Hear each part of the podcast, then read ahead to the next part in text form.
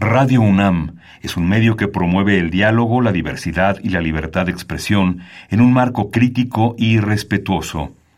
Los comentarios expresados a lo largo de su programación reflejan la opinión de quien los emite, mas no de la radiodifusora.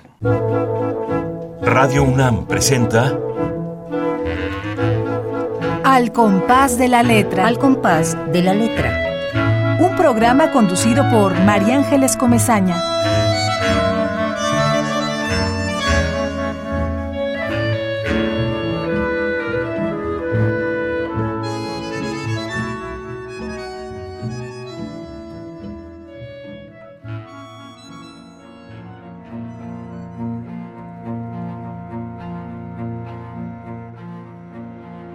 Telegrama 3 Querido Dios, aquí en el arca llevamos de todo, la semilla del próximo diluvio inclusive.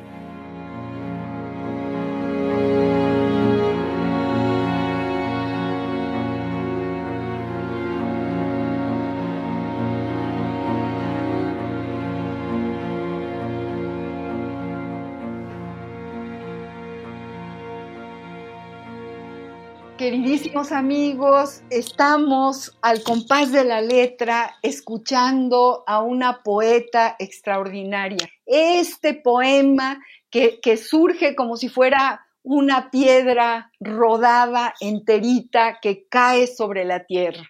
Ella es Guadalupe Elizalde Gallegos, a quien yo saludo con enorme admiración, con enorme cariño y agradecimiento porque estés aquí con nosotros, querida Guadalupe. Muchísimas gracias. Estoy honrada de estar en tu programa y honradísima de estar en cualquier eh, lugar de la UNAM qué bueno que estés con nosotros. Yo soy María Ángeles Comezaña, saludo a todos mis amigos del radio, sé que nos está oyendo cada jueves un grupo de gente amante de la poesía como lo somos nosotros. Ahí está Ramiro Ruiz Durá, quien yo quiero tantísimo, queremos tantísimo, que ha venido al programa a leer sus maravillosos poemas. Allí está Azucena y su familia, que a, la vieja usanza se sientan a la hora del programa y todos escuchan al compás de la letra. Ahí está maravilla. Pablo López, ¿verdad que sí? Ahí sí, está qué maravilla, sí también escucha el programa. Y bueno, toda la gente, Guadalupe Linda, todos los que van en el coche, los que, los que atraviesan esta terrible ciudad en periférico, viaducto, calles, etcétera, etcétera, y sintonizan con esta cápsula, con esta cápsula del tiempo y esta maravilla que es escuchar poesía de gente tan extraordinaria como mi querida Guadalupe, como tú. Así que bienvenida al compás de la letra, bienvenidos amigos y comenzamos este viaje eh, hablando de quién es esta poeta. Voy a leer algunas, algunas partes de su enorme trayectoria para que todos sepan, sepamos, pues, en qué caminos ha ido y ha venido Guadalupe Elizalde Gallegos.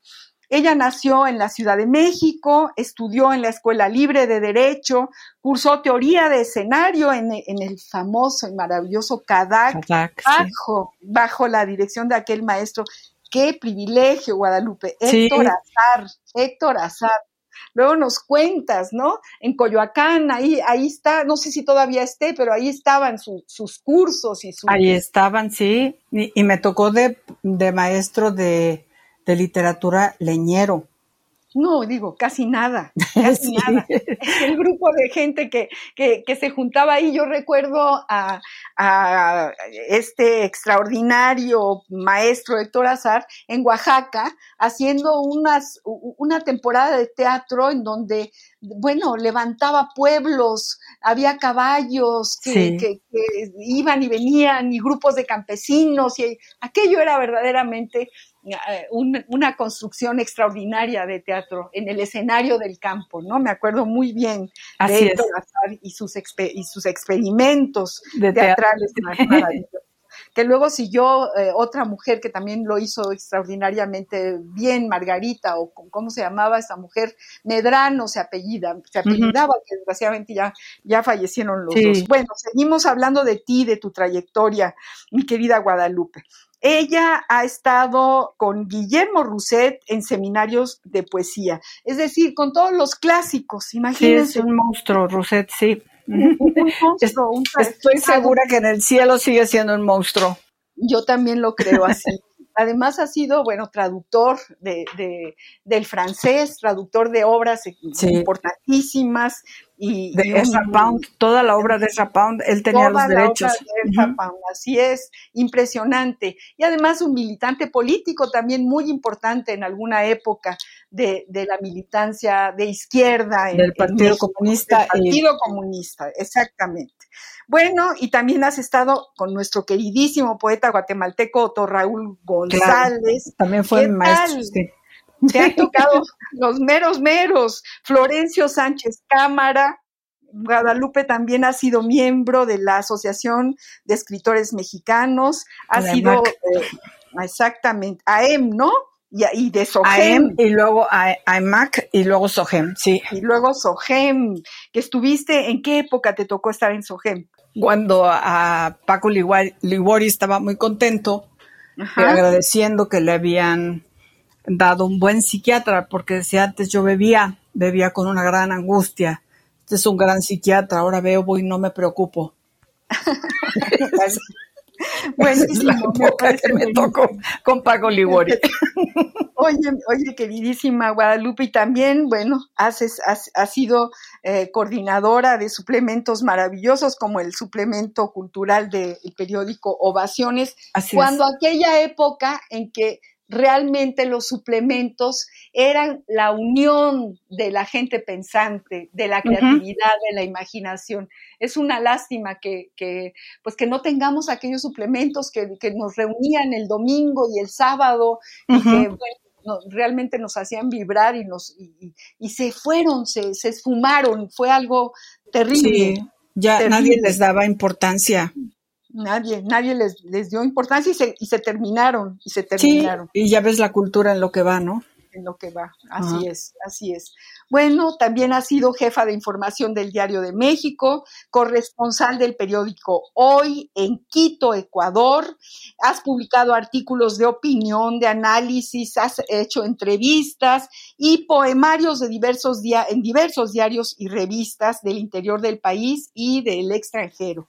Así es. Entre ellos, eh, en Madrid, Baap, eh, Diario de México. Babap.com.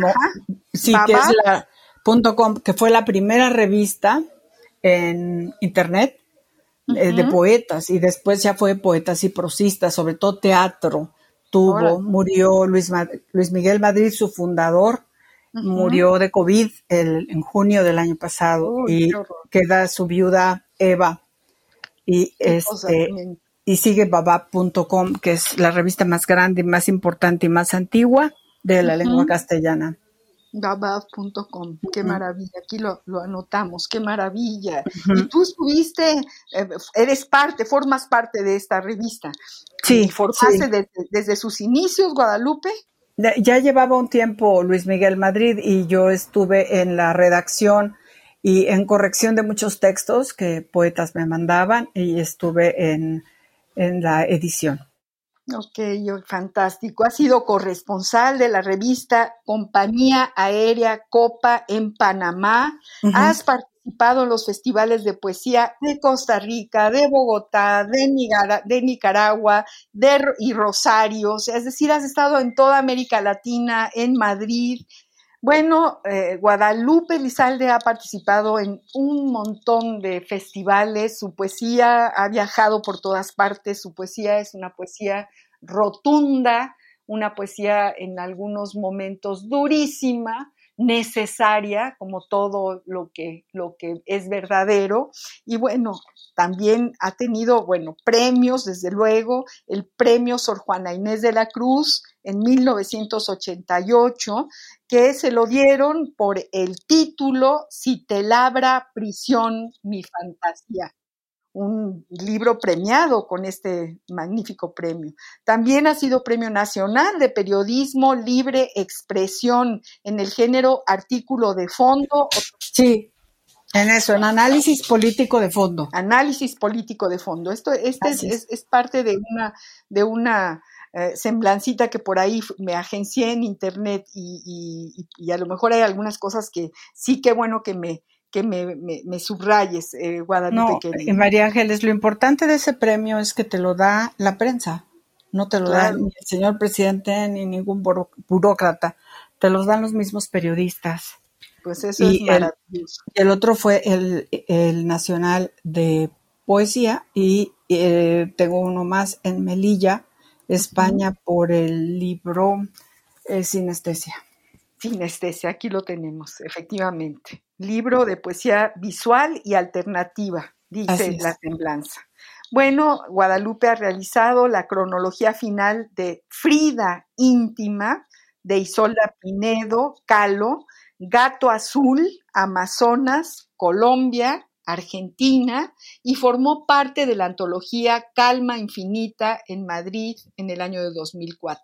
Y montones de cosas más, queridos amigos, pero queremos escucharla a ella, que además es, tiene una voz espléndida, fuerte y nos tiene muchas cosas que contar y que leer. Eh, mi querida Guadalupe, cuéntanos, eh, empezamos siempre por, eh, digamos, por, por la obviedad del principio, cuando empiezas, cuando surge esa chispa en ti, cuando te sientas y dices, esto, esta hoja en blanco la voy a llenar. Cuéntanos, Guadalupe. Pues empiezo en la infancia. Yo recuerdo textos a los ocho años y textos muy pequeños y después me aventé una cosa que me llevó un cuaderno completo, escribía diario y era una historia sobre la fe y la esperanza que hablaban. Eh, desgraciadamente me lo tiró mi mamá y, estuvo bien porque me aburría tanto los diálogos de la fe y la esperanza que consideré un éxito que se perdiera.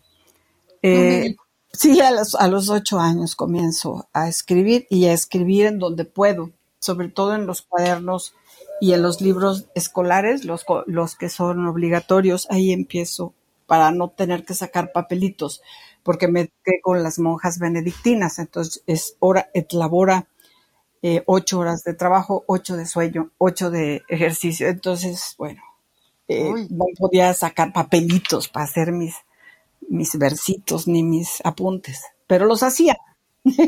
Aquí, en la Ciudad de México, Guadalupe. Estudié un poco en Londres y estudié eh, otro poco aquí en la Ciudad de México, sí. ¿Esto de las monjas benedictinas fue allá o fue aquí? Eh, fue en los dos lugares. En los dos lugares. Sí, primero estuve de interna allá y después vine a la Ciudad de México, con el Colegio Guadalupe.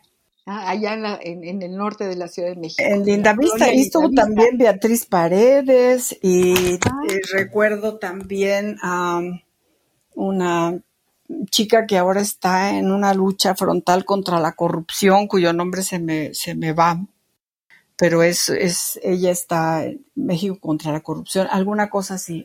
Es, es muy importante ahora ella. Me, me, gusta que, que, recuerdes el Colegio Guadalupe, porque yo viví en la colonia Linda Vista también cuando era muy niña, muy niña, muy niña. Era un lugar al norte, al, muy lejos, lejos de todo.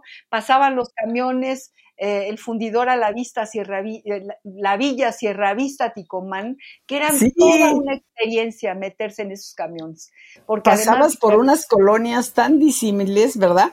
La colonia industrial. Ah, la industrial, sí. ¿no? Atravesábamos por todas esas colonias, ¿no? Y había personajes insólitos, increíbles en aquellos camiones. O sea que también me da gusto eh, sentirte caminando por esas calles, ¿no?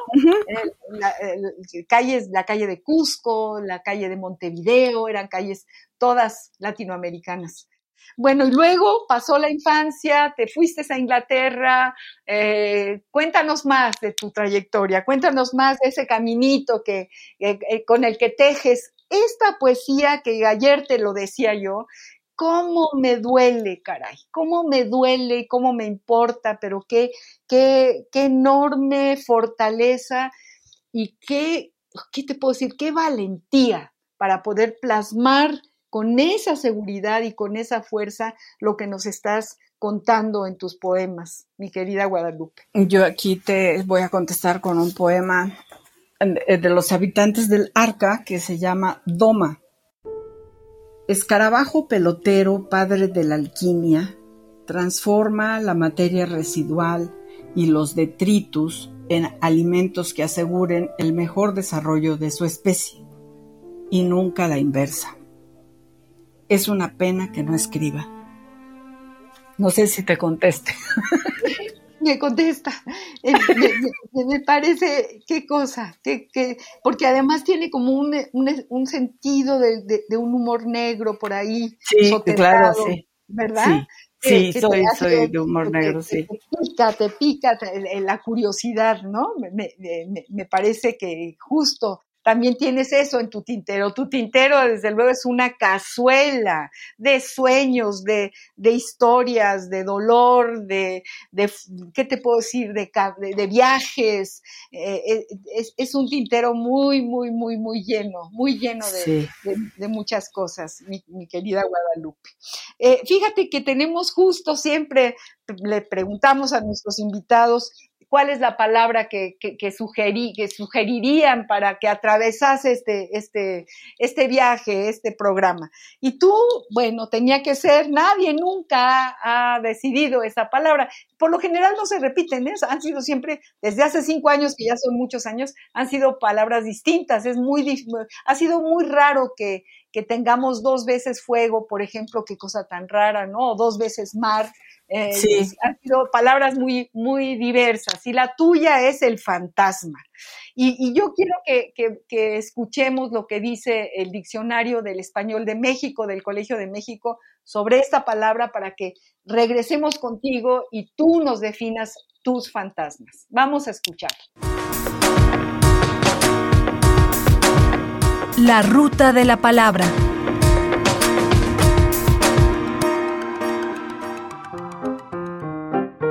Fantasma. Sustantivo masculino. Figura o imagen incorpórea generalmente de una persona muerta que, en la creencia de algunas personas, se aparece a los vivos para asustarlos o recordarles alguna mala acción. Ver fantasmas. Un cuento de fantasmas. Pueblo fantasma. Pueblo que ha sido abandonado por sus habitantes. Poste pequeño y luminoso que se pone en las orillas de las carreteras para señalarlas. Falla en la transmisión o recepción de una imagen televisiva que hace que se perciba borrosa o doble. Diccionario del Español de México de El Colegio de México. La ruta de la palabra. ¿Qué te parece, Guadalupe? Me encanta. Me encanta que fantasmas sean tantas cosas. ¿Cuáles son los tuyos? ¿Por qué la palabra fantasma? Nada peor que repetir el obstinado aparecerse de un fantasma. Pero ¿quién aquí es la voluntad? Parece un juego de palabras. El repetir es una voluntad de quien, de quien ve el fantasma. Nada peor que repetir. El obstinado, a ver, dilo. El obstinado aparecerse de un fantasma. Entonces, bueno, eh, uno quiere no volverlos a ver. La persona que los ve, obvio, tiene que ser alguien que está muerto o una situación de uno que ha muerto, ¿no? Uno quiere eh, matar cierto recuerdo y uno quiere matar el, el nombre y uno quiere matar hasta el olor pero ¿qué pasa si te digo que mi teléfono se obstinaba en repetir su teléfono equivocado? Ese es otro fantasma. Ese es otro fantasma. ¿Qué historia hay detrás de un poema? ¿Hay historias detrás de un poema? Ah, claro, hay toda una historia. Y a veces hay eh, también un, una instantánea, es como una fotografía, es el que es el premio Pulitzer. De repente ves algo que dices, wow, esto me está enseñando todo. Y en ese momento tú dices, voy a escribirlo y lo tienes que escribir ahí. Si tú te lo llevas a tu casa, ya no escribes nada. El, el poema es muy celoso, el poema tiene que que escribirse en el momento. ¿A quién leías tus poemas al principio? ¿A Rubén Leñero? ¿A, qué maestros? A, Azar, Y después, después fue a Florencio, que un día me... Florencio tenía esquizofrenia, bueno, eh, no siempre se medicaba bien. Eh, un día sacó un rifle de postas y me dijo que me iba a matar antes de que yo lo matara con mi poesía. eso dijo, eso dijo tal cual. Dijo, eso dijo tal cual, eso dijo. Y un día estaba eh, leyendo, me invitaron a, a San Ángel y se me acercó nada menos que el amoroso. ¿Y qué crees que me Sí, ¿qué crees que me dijo? ¿Qué te dijo? Oiga, Guadalupe Elizalde, es cierto que yo soy el Pedro Infante de la poesía mexicana. ¿Y tú qué le dijiste, Guadalupe? Pues me reí mucho. Le dije, no, usted es popular y eso es un don del cielo.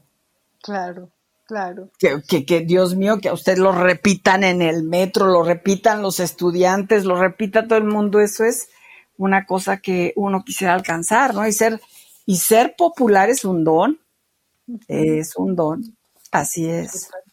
Totalmente, es llegar a ese nicho, ¿no? A ese rincón de la, de, la multitud, ¿no? Al mismo rincón que todos quieren sentir. Claro.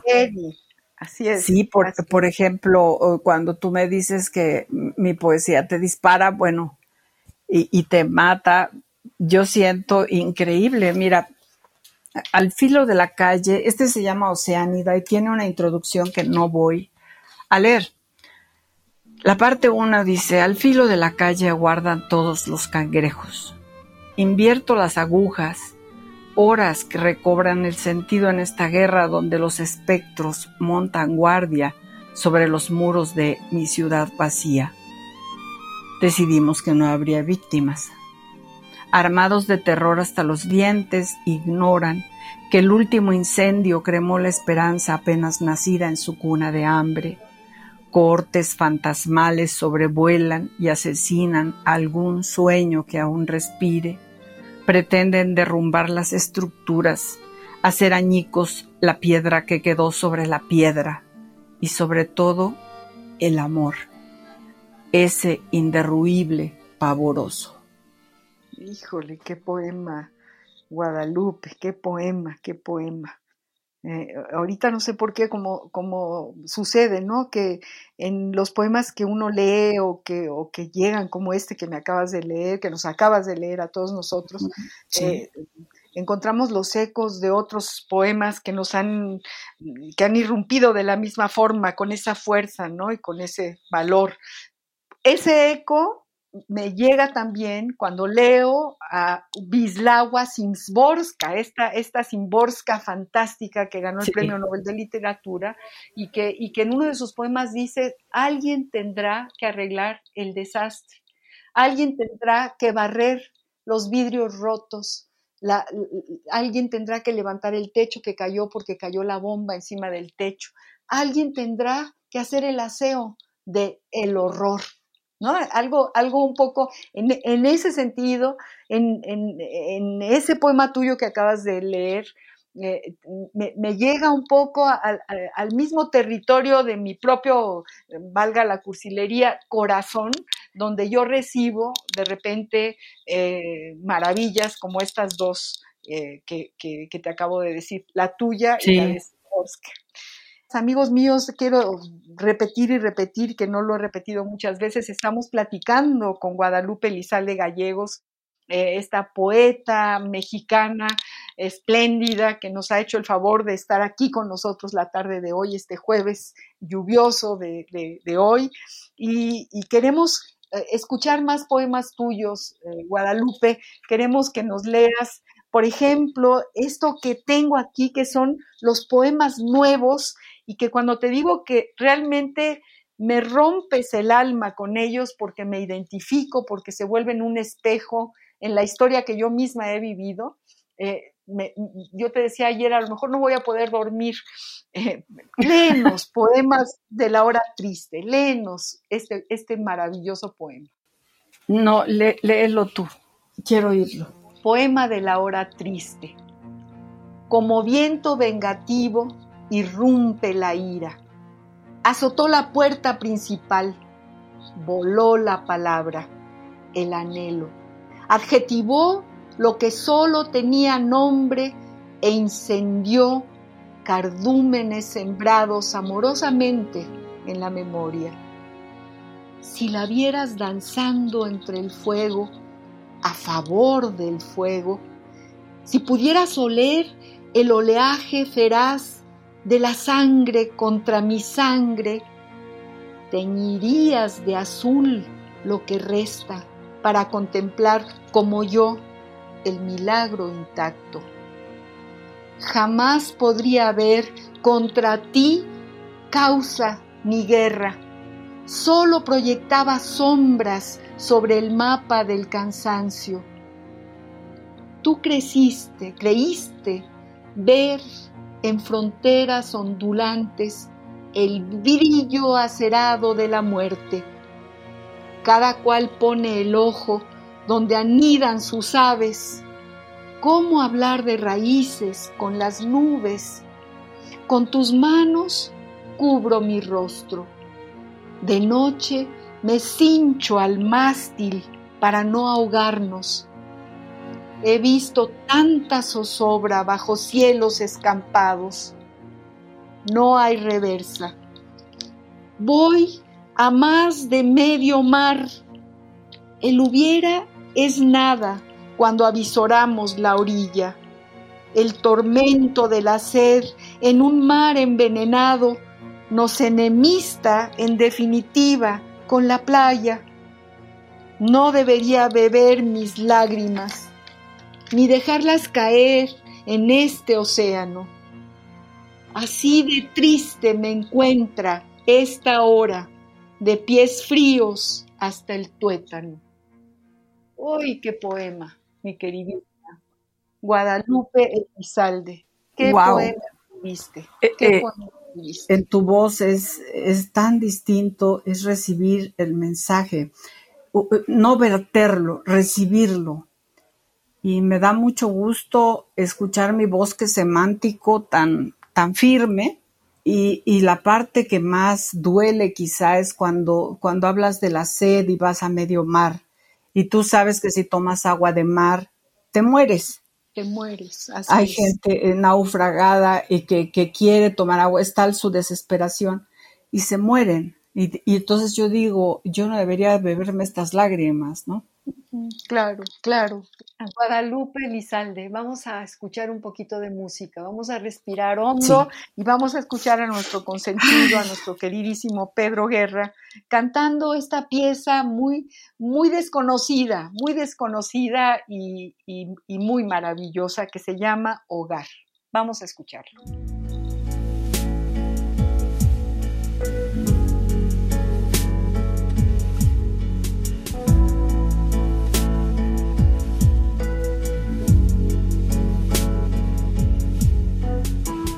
Hacer cuando el hogar no es la morada?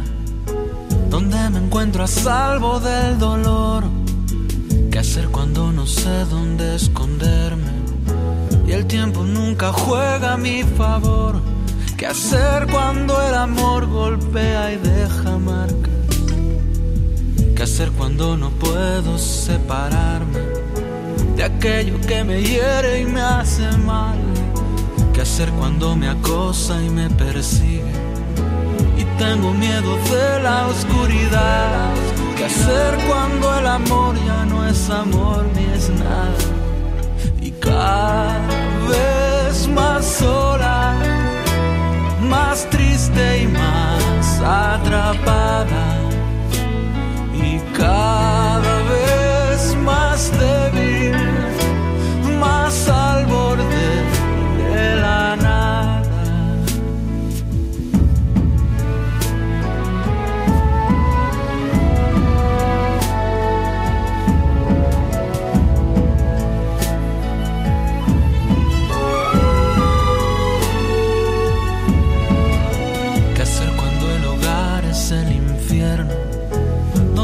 quema todo lo que soy. ¿Qué hacer cuando he perdido la confianza? Rompiéndose en pedazos la razón.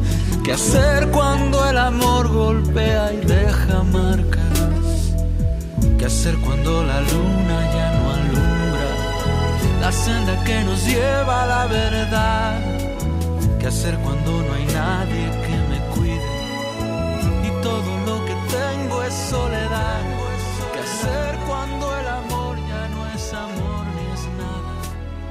Y cada vez más sola, más triste.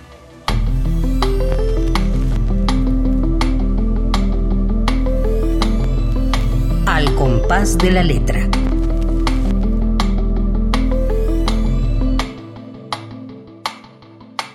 Acabamos de escuchar, queridísimos amigos, estamos, bueno, platicando con Guadalupe Lizalde, le pusimos esta canción de Pedro Guerra dedicada a ella, a ella, porque es una canción llena de preguntas, Guadalupe, ¿qué hacer cuando nos duele? ¿Qué hacer cuando estamos solos? ¿Qué hacer cuando ya no podemos más en esta vida? Un poco la poesía se dedica a, a respondernos eh, pre preguntas muy fundamentales que nos dejan nada más que con más preguntas, ¿no? Es como una dialéctica muy, Sí. muy, eh, ¿verdad? Muy curiosa, te, te- te responde cosas, pero al mismo tiempo te deja más preguntas y quisieras seguirla escuchando. Y bueno, Pedro Guerra eh, es un cantautor eh, español, muy amigo de los poetas. Fíjate, Guadalupe, Ángel Fíjate. González, este poeta español, premio Príncipe de Asturias y que ya desgraciadamente ya no vive con nosotros, ya, ya, ya murió,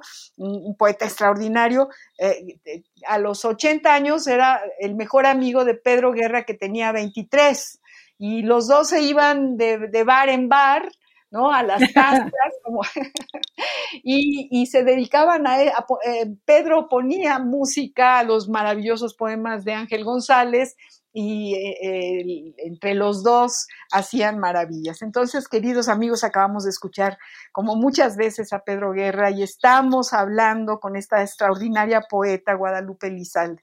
Fíjate, Guadalupe, eh, hablando de las respuestas, decimos que la palabra poética suele ser un bálsamo, que llega a fondo, que rompe muros, que también nos cura, que nos Ajá. abre las heridas, ¿no? Eh, eh, necesitamos poesía para remontar, es decir, cuando tú escribes con esta fortaleza y con esta verdad, eh, remontas, o sea, puedes salir de- de- del agua, sales a la superficie. eh, ¿qué, te provoca desde un punto de vista muy personal poder escribir esto y decir, ahí está lo que estoy sintiendo? Bueno, me provoca una catarsis maravillosa y antes un gran problema de estética, porque hay, quien ha dicho que no todos los temas son para la poesía y yo me he propuesto decir lo contrario, mientras se puedan decir de una forma poética.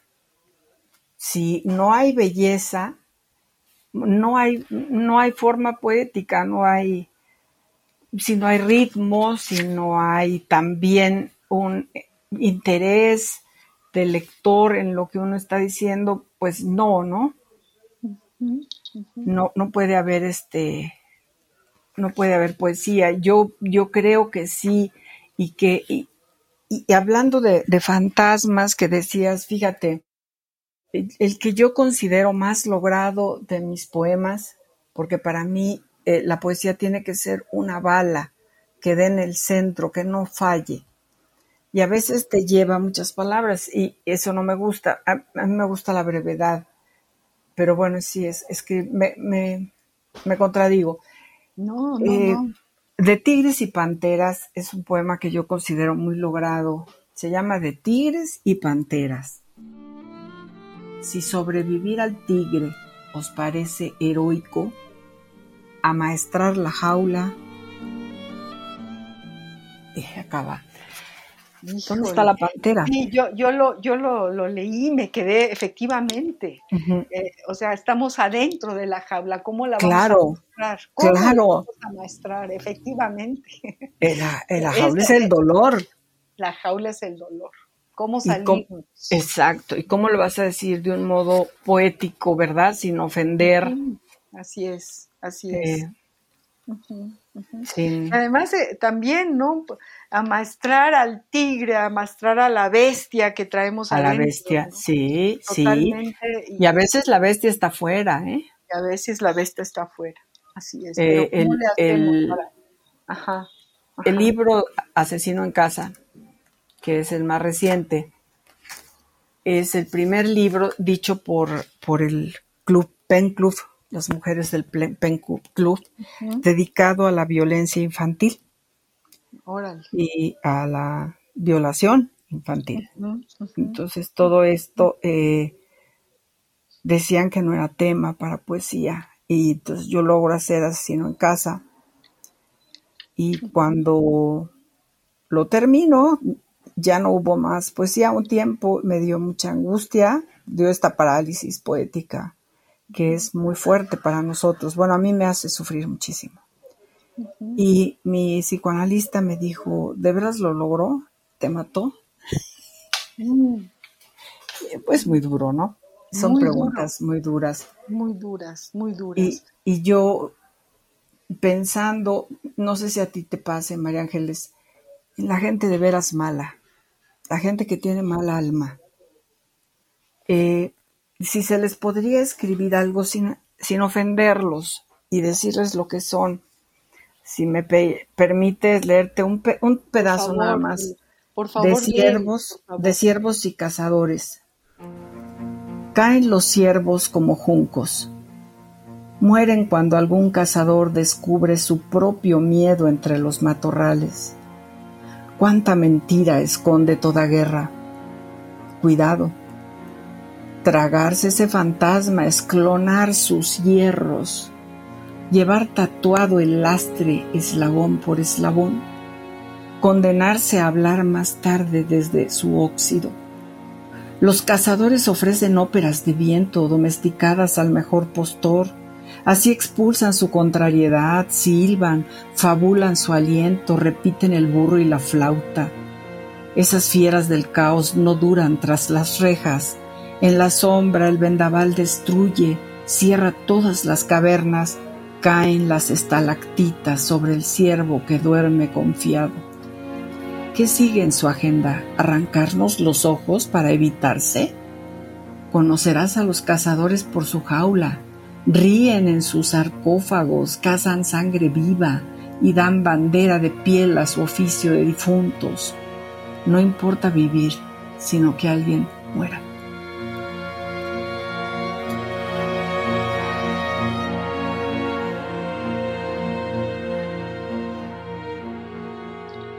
Qué poema, qué poema, qué denuncia tan importante.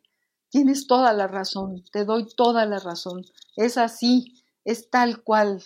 Qué bueno que lo escribiste, qué, importante es, es, la palabra, qué importante lo que acabas de, leernos. Guadalupe Lizalde, queridísima, gracias, gracias por tu poesía, gracias por todo lo que nos estás enriqueciendo, por todo lo que nos cuentas, por todos tus sueños, por, por la cantidad de, de verdades y de eh, universos a los que nos llevas cuando, cuando te escuchamos. Tenemos en este programa una, una capsulita que nos, nos gusta mucho y, y, no quiero que pases eh, el programa sin que la toquemos porque seguramente te va a emocionar. Y tiene también que ver con la piel de tu poesía, ni, ni hablar. Eh, estamos muy emocionados con las cartas, fíjate, Guadalupe, para nosotros los, los, epistolarios son una fuente literaria muy importante para mí por lo menos porque me acerca al escritor de una manera distinta, me acerca, me acerca a su vida cotidiana, a lo que le escribe al otro, eh, con una intimidad distinta a la que nos ofrece con su poesía. Y seleccionamos una carta para, para este programa de, de ni más ni menos que de Julio Cortázar a nuestra poeta extraordinaria Alejandra Pizarnik, que estoy segura que también forma parte de tu tintero. ¿Cómo no? Claro eran íntimos amigos, se amaban locamente, eran muy, muy, muy amigos. Y si no, escucha esta carta, escuchen esta carta de Julio Cortázar a la gran poeta Alejandra Pizarnik. Epistolario. Domicilio conocido. Domicilio conocido. París, 9 de septiembre de 1971. Carta de Julio Cortázar a Alejandra Pizarnik en voz de Juan Stack.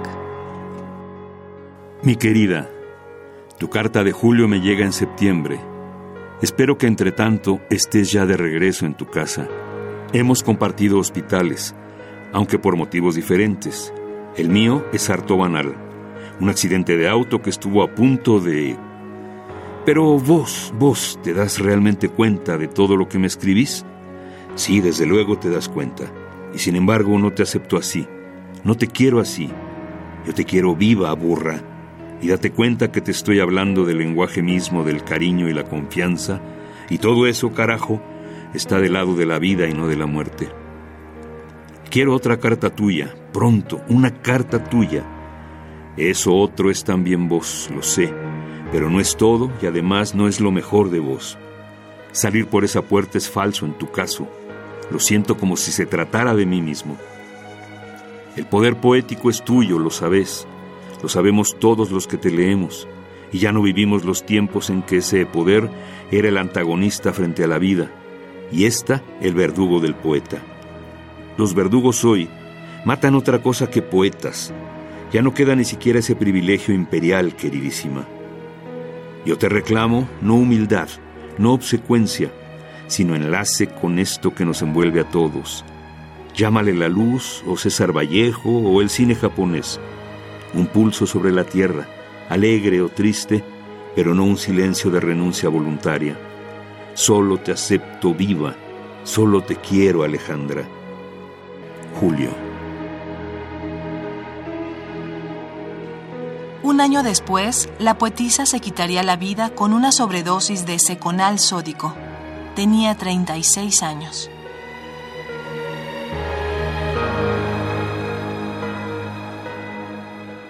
¿Qué tal esa carta?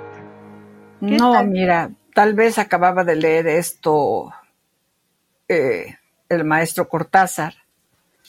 Dice, Señor, la jaula se ha vuelto pájaro y se ha volado, y mi corazón está loco, porque aúlla a la muerte y sonríe detrás del viento a mis delirios. ¿Qué haré con el miedo? ¿Qué haré con el miedo? Alejandra Pizarnica. Fíjate, fíjate. fíjate. Fíjate qué cosa. Y fíjate cómo eh, eh, hay, hay como una familia poética, emparentada en temas en, miedos, en, sombras, en oscuridades y luminosidades, y, un poco cada, cada, una en su estilo, eh, Vislava Zimborska, Alejandra Pizarnik, Guadalupe Elizalde, o sea, están como en, una, en un tejido unidas ahí flotando sobre la tierra y, y me gusta, aunque me duela, como te lo decía al principio me, me, me, llega y, además me descubre uh, una manera de pisar la tierra, Guadalupe querida. Sí, es verdad, es una manera, pero también es una forma, como decía Alejandra Pizarnik, eh, de ahuyentar el miedo, ¿no? Cuando tú dices, ¿qué hago con el miedo? ¿Qué hago con el miedo? Ya estás buscando qué hacer. Sí, eh, no creo que Cortázar eh, pensara que ella estaba triste, a lo mejor eh, tenía miedo de que fuera a cometer un error. Sí, me imagino que por el carácter de Alejandra podría el, el vivaz Cortázar tener miedo de ella, sí, como no. Bueno, y, desgraciadamente después de esta carta ella, e, e, ella se quita la vida, ¿no? Exacto. Lo cual es verdaderamente eh, pues una catástrofe, una catástrofe. Sí, a eso me, me, refiero y ahí tienes a, a la otra, a la peruana, ¿no? Y bueno, sus casas enfiladas, casas enfiladas. Ya cuando empieza a hacer ese tipo de poemas, eh, lágrimas cuadradas, son gente que, que ya no se halla en el mundo, ¿no? Todavía escribes cartas, Guadalupe querida, cierras el sobre, compras el timbre, esperas al cartero o lo hiciste y allá en tu, en tu memoria tienes a tus carteros y a tus eh, esperanzas de que alguien te escriba. Cuéntanos.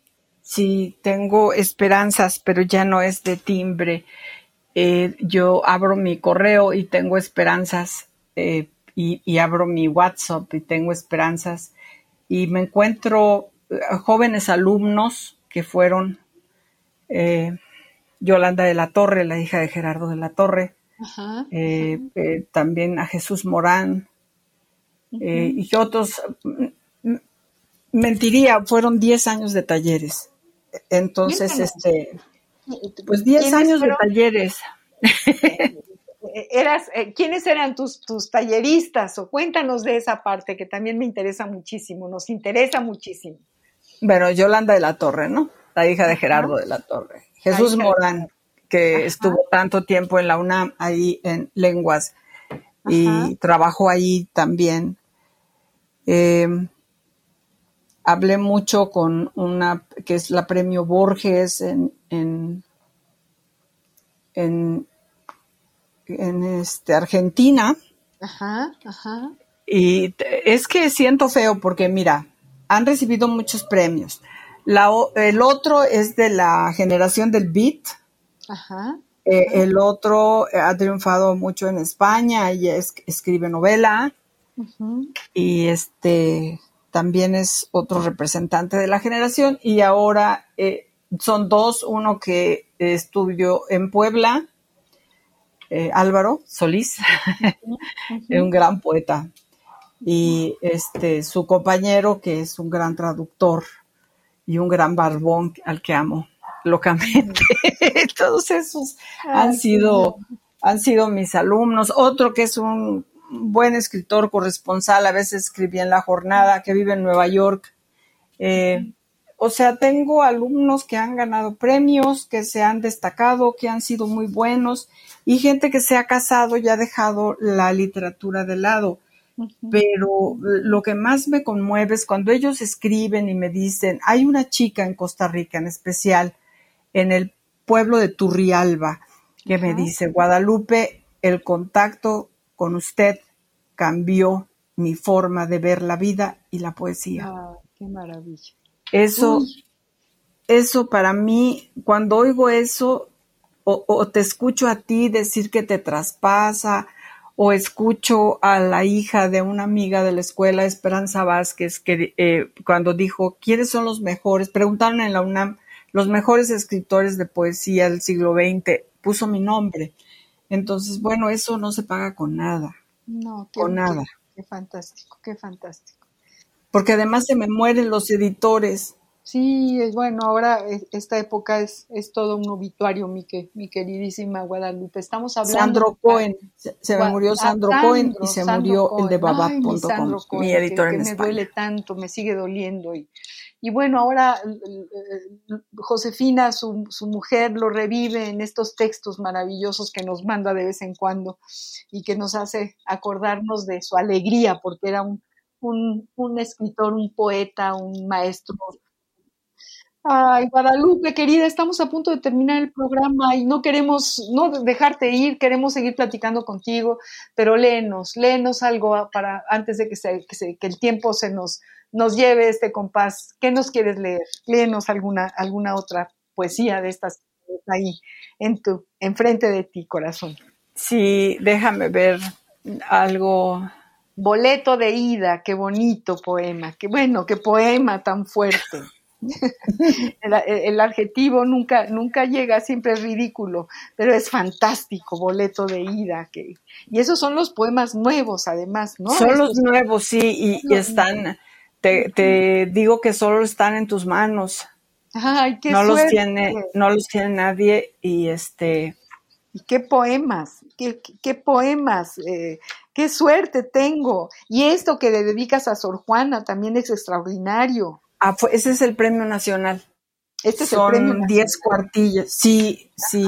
Si te labra prisión mi fantasía, es el premio nacional. Y eh, ahí te dejo de tarea. ¿Por qué me lo dieron?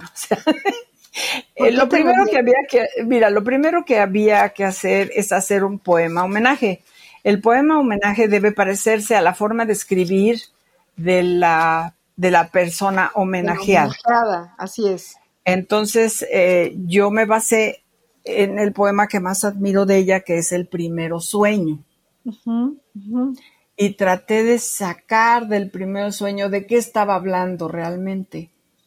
Entonces decidí hacer un poema filosófico sobre el primer sueño, pero hacer, eh, ponerle una dificultad más. Y esa dificultad fue eh, que yo hice un poema heterotónico, eh, usando algunas de las formas antiguas de la poesía. Yo quiero que lo escuchen, ojalá puedan escucharlo eh, eh, nuestro amable auditorio, Ivonne y tú, y vean cómo suena la heterotonía en una forma antigua. Con ojo azorado de pez en los ensueños, Ícaro ya, del fumoso centro de la muerte sale, surge de otra luz por la muerte agravada, emergida del polvo, desafiando tangente horizontal eclipse, adelantada devora los trigos en las eras, de sierpes el veneno vago a ciencia cierta por lastres adquiridos en memorias del Edén, seduce Lilith en fáusticos acordes Gabrieles que atalayan sombras fugitivas. Inútil, a la hora del conticinio, lo reescribe sus lecciones en la amnesis. Todos tenemos, a qué negarlo, fantasmas en fuga de la sien al espejo.